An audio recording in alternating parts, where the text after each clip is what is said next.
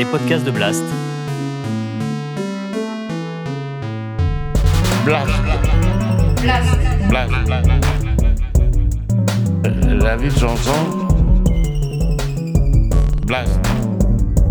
La vie de Jean-Jean.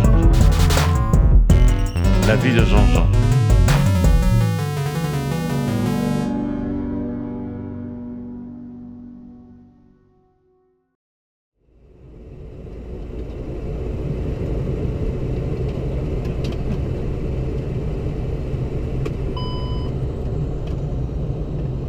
Je, vais, je vous raconte des anecdotes en cours de route. Je suis obligé de raconter ça comme ça me vient au cerveau.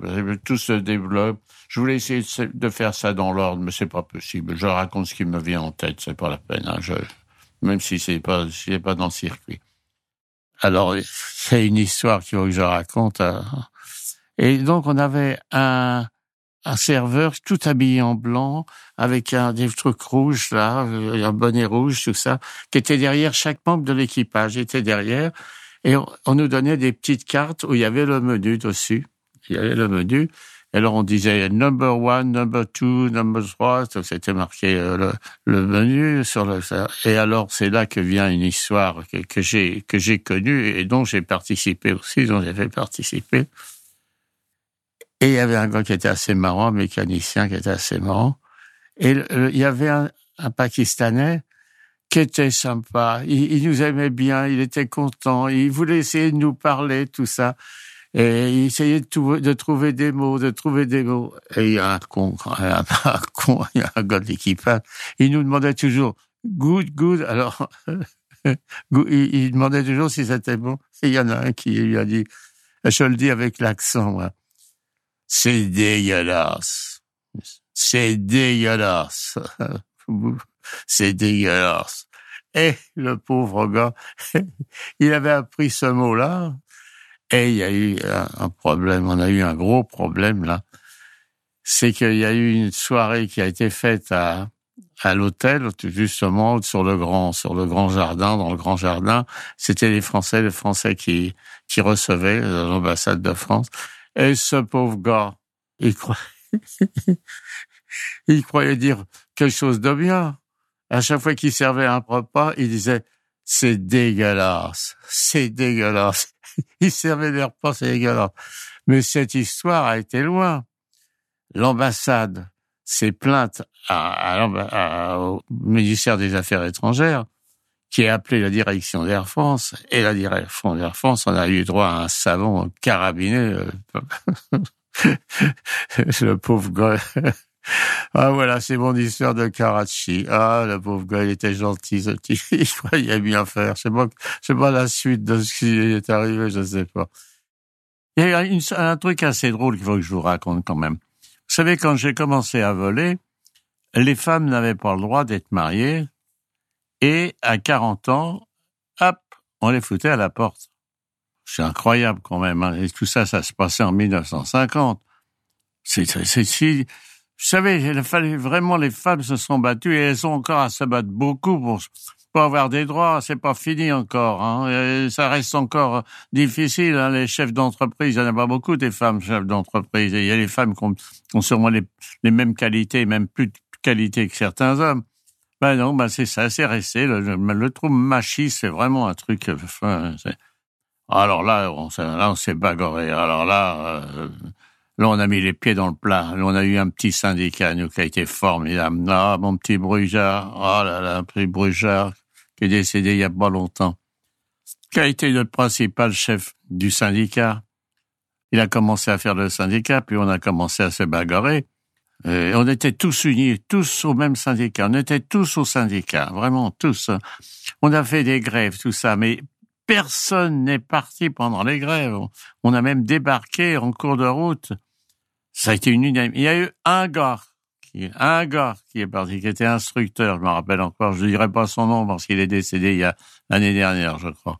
On l'appelait Sacataire. C'est le seul qui est parti sur un courrier. Personne n'est parti, personne. On avait fait, fait grève. On s'est défendu, on a défendu notre beefsteak. Et on a fait des, des grèves, tout ça. On s'est battu pour que les femmes puissent continuer à voler, en étant marié. Parce qu'il n'avait pas le droit de se marier. Je verrais C'est tout juste sur leur demande pas d'être vierge pour un peu. Hein. Non, voilà, c'est, donc on a réussi, elles se sont mariées, les femmes ont eu des enfants, elles elles ont pu continuer à voler, et elles ont acquis le même droit que nous avions. Là, on s'est battu pour les filles, là. on s'est battu, tous les hommes, les hommes, on a vraiment les, on a fait front pour leur faire, euh, pour qu'ils puissent avoir ces droits-là ça a été assez difficile quand même. Et on était tous solidaires avec eux. Hein. Vraiment, c'était on s'est bagarré, on a fait défendre, on a défendu nos droits. Euh, vraiment, on a été très très brillants dans ce domaine-là. Bon, maintenant, je sais que depuis, je crois depuis 1990, il y a plusieurs syndicats. Là, il, y a, toutes les corporations. Je sais pas comment marche. Moi, je sais pas. Moi, y a la compagnie en 85. Alors, je ne sais plus ce qui s'est passé après. Mais jusqu'à cette époque-là, on est encore unitaire. Voilà.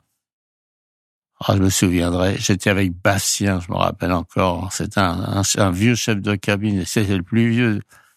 Qu'est-ce qu'on a un passager, un passager au premier rang, au premier rang, heureusement que c'était au premier rang. On voit, il est pas bien, il est pas bien, puis on s'aperçoit, il meurt sur son siège. Oh, on est emmerdé, on faut une couverture dessus. Et on va jusqu'à donc euh, à Bagdad.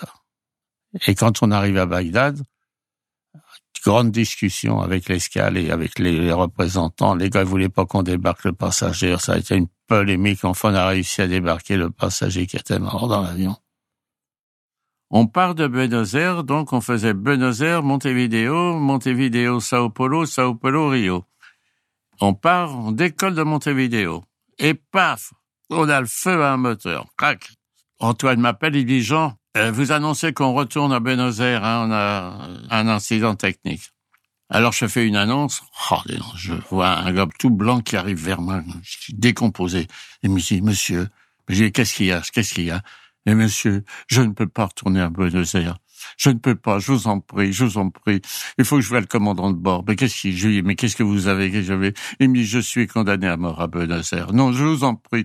Alors, j'amène au poste pilotage. Alors, Antoine, il discute. Et il dit, monsieur, il dit, je ferai tout ce qui tout même possibilité. Alors Antoine il dit mais moi monsieur vous n'êtes pas seul dans l'avion, hein. l'avion était complet. Hein. Il dit je peux pas euh, m'amuser euh, avec la vie des passagers. Écoutez bon, il dit vous restez là, on va s'occuper de vous. Le, gars reste au poste de pilotage et on se pose à Buenos. Et là, à bord, euh, les mécaniciens lui ont filé sa, leur veste. Eux, ils sont descendus en petite chemisette blanche. Et lui, il avait la veste des, mécaniciens et la casquette des mécaniciens. Et à l'époque, il n'y avait pas comme maintenant. Maintenant, ils vous font enlever les chaussures. Une... Quand je revois ça, moi, ça me fait rendre malade des fois. la, la, dernière fois, on m'a fait enlever les chaussures. Oh, et alors là, euh, il venait euh, au pied de l'avion, il y avait une camionnette qui vient, et on montait, et on passait la douane, les gars venaient nous saluer, les gars de la douane venaient nous saluer, et hop, on a embarqué notre passager, il est allé à l'hôtel, il a, couché avec un mécano dans la chambre d'un mécano qui avait deux lits, et le lendemain, hop, rebelote, on l'a remonté avion, et puis on l'a décalé. Ah, il avait eu chaud, le beau gars. Je refais un autre courrier sur, euh, sur Saigon. Saigon, euh, Hong Kong. On part de Paris, bon, euh, on fait comme toujours Beyrouth, Damas, et on arrive à Bagdad. Oh qu'est-ce qui se passe tout d'un coup J'ai mes oreilles qui se bloquent? Oh, un truc incroyable. J'ai les oreilles, j'ai l'impression que j'ai une aiguille qui me traverse les oreilles d'un côté à l'autre. Je sais plus quoi faire. Je vais dans les toilettes, je me mets la tête par terre et puis en l'air, je sais plus quoi faire. Et je descends et j'arrive à Karachi, je sors. J'arrive à l'hôtel, on, on, appelle un médecin, un médecin qui vient me voir. Le gars me fait une, piqûre de pénicilline à 53. Là, vous savez, la pénicilline, elle n'était pas réglée comme aujourd'hui.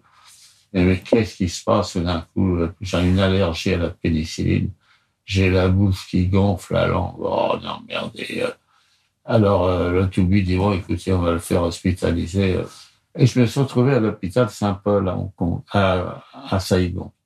J'ai passé dix jours, puis les gars pouvaient rien faire. Bon, j'avais mes oreilles toujours bloquées, toujours des douleurs, douleurs. Ça s'était un peu atténué, quand même les douleurs. Et je suis resté un mois à Saigon. Un mois. Impossible de débloquer. on m'avait envoyé au spécialiste de l'acupuncture, un chinois.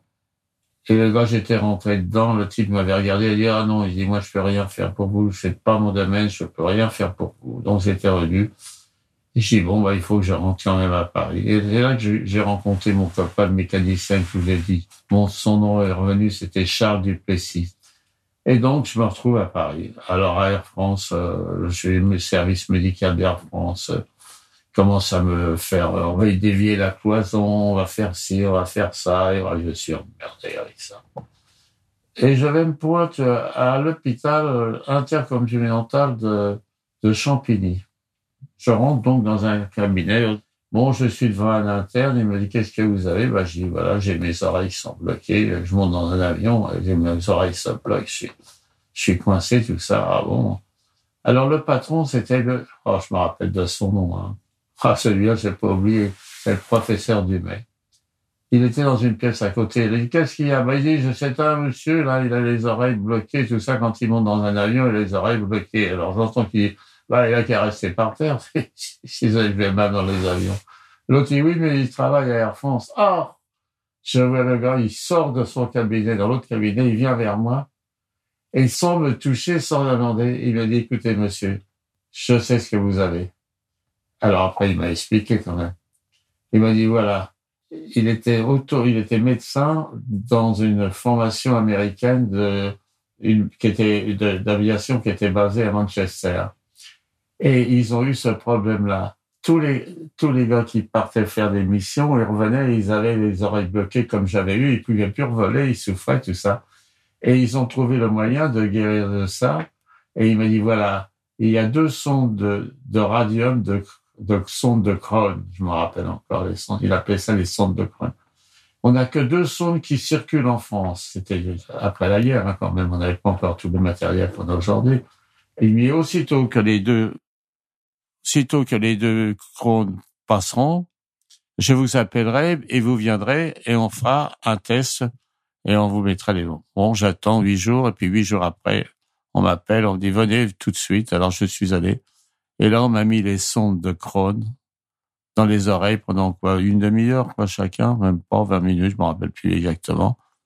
Je suis rentré, j'ai dit, qu'est-ce que je fais? Il dit, oh non, c'est fini, hein, maintenant, vous, mais je dis, mais qu'est-ce qui s'est passé? Il me dit, bah, vous comprenez. Il me dit, vous voyez, vous avez la trompe de c'est une ouverture qui correspond, par exemple, à une pièce de, de 5 francs. Et là, vous aviez tout un tas de trucs, des charbons, tout ça tout ça se met autour de votre trompe au lieu d'avoir un trou comme une, pièce de 5 francs, vous avez un petit truc d'un de, centime. Et donc, aussitôt que vous avez une petite inflammation, toc, ça se bloque et vous restez avec les oreilles bloquées. Et il dit, bon, maintenant, vous allez attendre un petit peu, vous allez cracher. Effectivement, pendant une huitaine de jours, je riflais, je riflais. Le radium avait détaché toutes ces, saloperies qui s'étaient entourées. Et puis après, j'ai revolé pendant toute ma, toute ma carrière. J'ai volé avec des gros, oui, mais bon, ça n'a. Voilà, ben, c'était grâce au professeur Dumais que j'ai pu que j'ai pu refaire ma carrière. C'est parce qu'il était à un moment donné à France, on avait dit, bah, écoutez, si vous, avez des gros problèmes, ben, on, vous mettra au sol. C'est grâce à Dumais que j'ai pu revoler et pu faire ma carrière. des fois, vous savez, ça tient pas grand chose dans la vie. Un petit truc, hein, une rencontre, et puis ah, je vous ai toujours parlé de ça. C'est un truc, j'ai dis toujours, moi, regardez dans votre vie, des fois un petit truc de rien du tout, une rencontre, vous loupez le train, hop, et paf, et vous rencontrez quelqu'un et toute votre vie, des, eh ben, ben, voilà, ben, des petits détails comme ça, ça m'a permis de pouvoir continuer ma carrière. Alors, il y a une chose que je veux vous dire, c'était le retour. Alors, le retour en voiture, d'ailleurs, c'était assez drôle. Quand on allait à Las Vegas, c'était toujours des lignes droites, droites, droites, des autoroutes de quatre voies quand c'était pas cinq. Hein. Et c'était tout droit, tout droit, tout droit, tout droit. Alors c'était assez drôle parce que des fois on, a, on arrivait sur, sur la route de Las Vegas qui était toute droite et on voyait des traces de pneus mais ah, sur la route et puis, et puis ça allait, ça allait, et c'était des gens qui s'endormaient sur la route. Hein. C'est vrai, la route était très longue, il faisait chaud, tout ça, la route toute droite. Les, les types aux États-Unis, il y a beaucoup d'accidents qui sont dus justement les gens font des très très longs parcours et ils s'endorment au volant sur des routes toutes droites comme ça. Et il s'avère que je fais un courrier, je pars en vacances à Tahiti et je reviens de Tahiti par Los Angeles. J'emmène Jacqueline avec moi avec mon petit. On avait rigolé parce que je jouais à la cabine au truc dessous. Mon fils était dehors, il n'avait pas le droit de rentrer. Alors elle faisait voir. C'est assez drôle. C'était le jour de Noël, je me rappelle encore. Et il y avait un petit truc dans une petite shop où ils vendaient des, des, des trucs de cow-boy, tout ça. J'avais acheté ça. Il s'était habillé en cow-boy et moi aussi. Jean-Claude avait une petite caméra. Il nous filmait. On faisait semblant d'attaquer la cow-boy et puis je tombais par terre. Enfin, on avait fait tout un petit cinéma. C'était bien amusé. Ah, j'ai une petite anecdote qui me revient là sur euh, sur Tana. Oui, on arrivait à l'aéroport et on, on, déjeunait en général à l'aéroport. Et il y avait sur la table des petits piments. Vous savez, comme, comme les cacahuètes, des trucs étaient sur la table. Et on avait un sioux qui s'appelait Wang. Et, et lui, il arrivait euh, et il prenait les petits piments. Ah, ben, il se mettait un petit piment dans la... Il mangeait un petit piment comme ça. Il y a une hôtesse qui était là, qui le voit, elle pensait prendre ça comme des cacahuètes. Elle fait une réaction, mais alors d'une violence. On savait plus quoi faire. La bouche avait enflé, la langue. Oh là là là. On était très obligé d'appeler un médecin et puis euh, on, l'a ramené à la maison. Elle était très très très mal. Voilà. C'était une anecdote. Euh, la pauvre, elle voyait ça, elle croyait que c'était des cacahuètes. Et Wang lui mangeait ça, lui ça lui faisait rien du tout. Voilà, voilà. Puis là, oh, j'ai fait, j'ai visité les pyramides. J'étais à Atshura avec, j'étais avec une hôtesse et, un autre copain à trois. On avait loué euh, des chevaux et on avait, on avait été visiter les, pyramides. et alors, je me rappellerai toujours, la, la fille, euh, elle est montée. Elle avait pas, elle était montée avec une jupe, donc elle a monté, elle a monté les fesses carrément sur, sur la selle comme ça. Ah, je me s'appelle le lendemain, elle m'avait engueulé, oh, bande de salauds avec vos conneries. Elle avait, elle avait les cuisses, elle avait les cuisses toutes rouges, tout ça. On on lui a pas demandé comment était son minet, mais elle a, la pauvre, elle s'est baladée les fesses sur la scène comme ça pendant, on a passé deux ou trois heures, plus de trois heures, trois ou quatre heures, là. On faisait pas du galop, on faisait juste de la promenade, hein. c'était, ah, c'était joli, hein. On avait visité les temples, le temple de, bon, je vous laisse et puis, Allez, bonne note et puis si veillez on a Travolta. Ciao. Si vous avez aimé ce podcast, n'oubliez pas de nous mettre des étoiles ou de le partager autour de vous ou sur vos réseaux sociaux. Blast est un média indépendant et si tous nos contenus sont en libre accès, c'est grâce au soutien financier de nos blasters et de nos abonnés. Pour nous soutenir, faire un don unique ou mensuel, rendez-vous sur blast-info.fr. Partagez. Voilà. Et likez. Likez.